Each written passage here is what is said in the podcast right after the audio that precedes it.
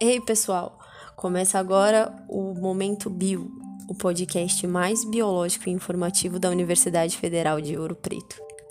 Além de mim, Isabelle, que vos fala, o nosso grupo é formado pela Amanda, o Bernardo, a Fernanda, o Felipe, o Gian, a Lorena e o Samuel.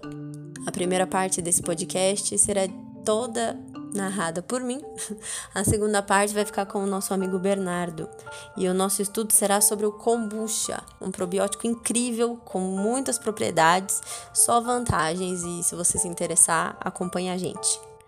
Todo o nosso estudo foi feito através do artigo Kombucha, características e aspectos biológicos da revista Referências em Saúde da Faculdade Estácio de Sá, em Goiás, e ele foi publicado em abril de 2020.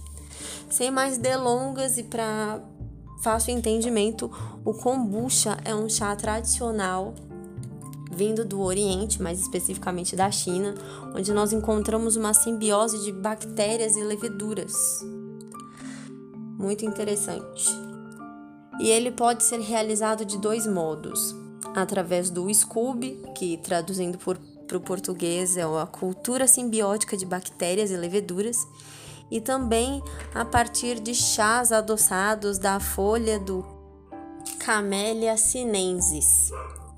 Então, além da produção de ácidos orgânicos, nós também encontramos neste probiótico antioxidantes, detoxificantes, muitas vitaminas do complexo B, além de ajudar na redução da glicemia, controle da microbiota intestinal e demais qualidades. Todo o processo desse probiótico é realizado através da fermentação e também vai depender do pH encontrado nessa cultura. Então vamos lá. O Scooby, que seria uma espécie de biofilme, ele é realizado através da simbiose, como foi dita, entre leveduras e bactérias e dura de 7 a 10 dias. Dessa fermentação, nós vamos encontrar uma bebida carbonatada, além de 14 aminoácidos, enzimas e vitaminas do complexo B. Já para fazer o chá, que vem das folhas, como já dito, do Camellia sinensis, mais o açúcar, ele pode ser obtido através de todos os tipos de chá desta folha, a diferença é que elas podem ser mais novas ou mais velhas, tanto do chá branco, do verde, do preto ou do de oolong. A cafeína também é importante aí na realização desse processo de fermentação. Então, a partir do Scooby, faço uma segunda fermentação onde nós vamos encontrar esse chá. Ela já deve ser feita num ambiente fechado e com a presença dos gases ali encontrados pela fermentação, nós podemos adicionar frutas. Então, só temos benefícios nesse probiótico, onde nós temos vitaminas hidrossolúveis, ácidos orgânicos, minerais, proteínas, vitaminas, coenzimas, que são muito importantes nas reações metabólicas. Ele também tem a função de ser antioxidante, anti-inflamatório, ajuda na redução de glicemia de diabéticos.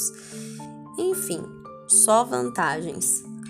O gosto dele é um tanto agridoce, e graças aos polifenóis das folhas presente ali nessas folhas, a cor dele é um pouco dourada e ele tem um sabor amargo. A partir daqui, eu deixo a conversa com o nosso amigo Bernardo e agradeço muito vocês até agora.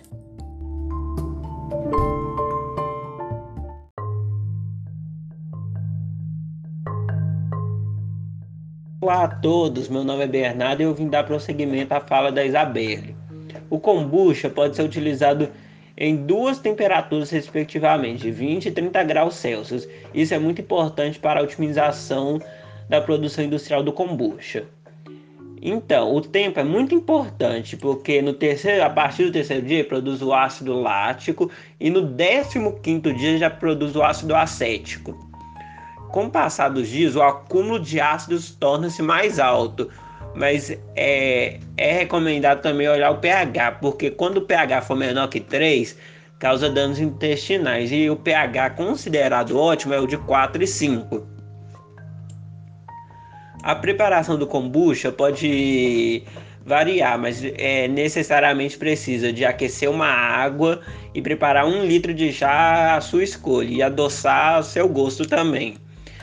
E depois disso, é, tem que colocar no recipiente de vidro e manter fechado com um pano limpo. E no terceiro é preciso guardar em local protegido do sol por dois dias.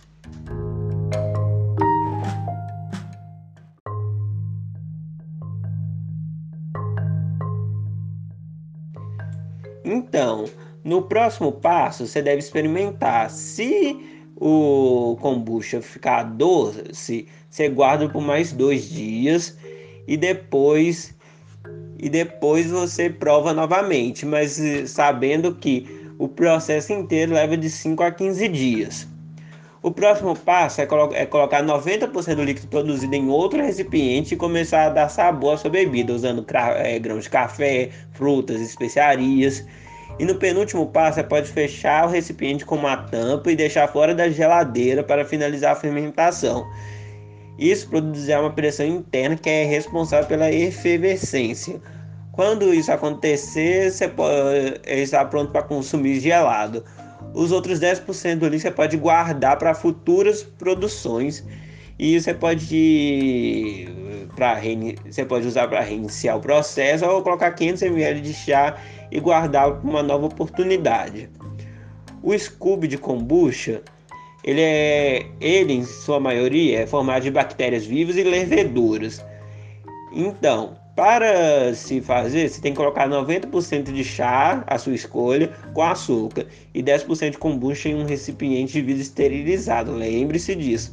E vedá-lo com um pano e deixar acompanhar a fermentação por 30 dias. Depois desse período, você deve surge uma, no, uma colônia de bactérias para se utilizar. E lembre-se, tem que ser de vidro, não pode ser de plástico não, porque isso interfere no desenvolvimento do kombucha.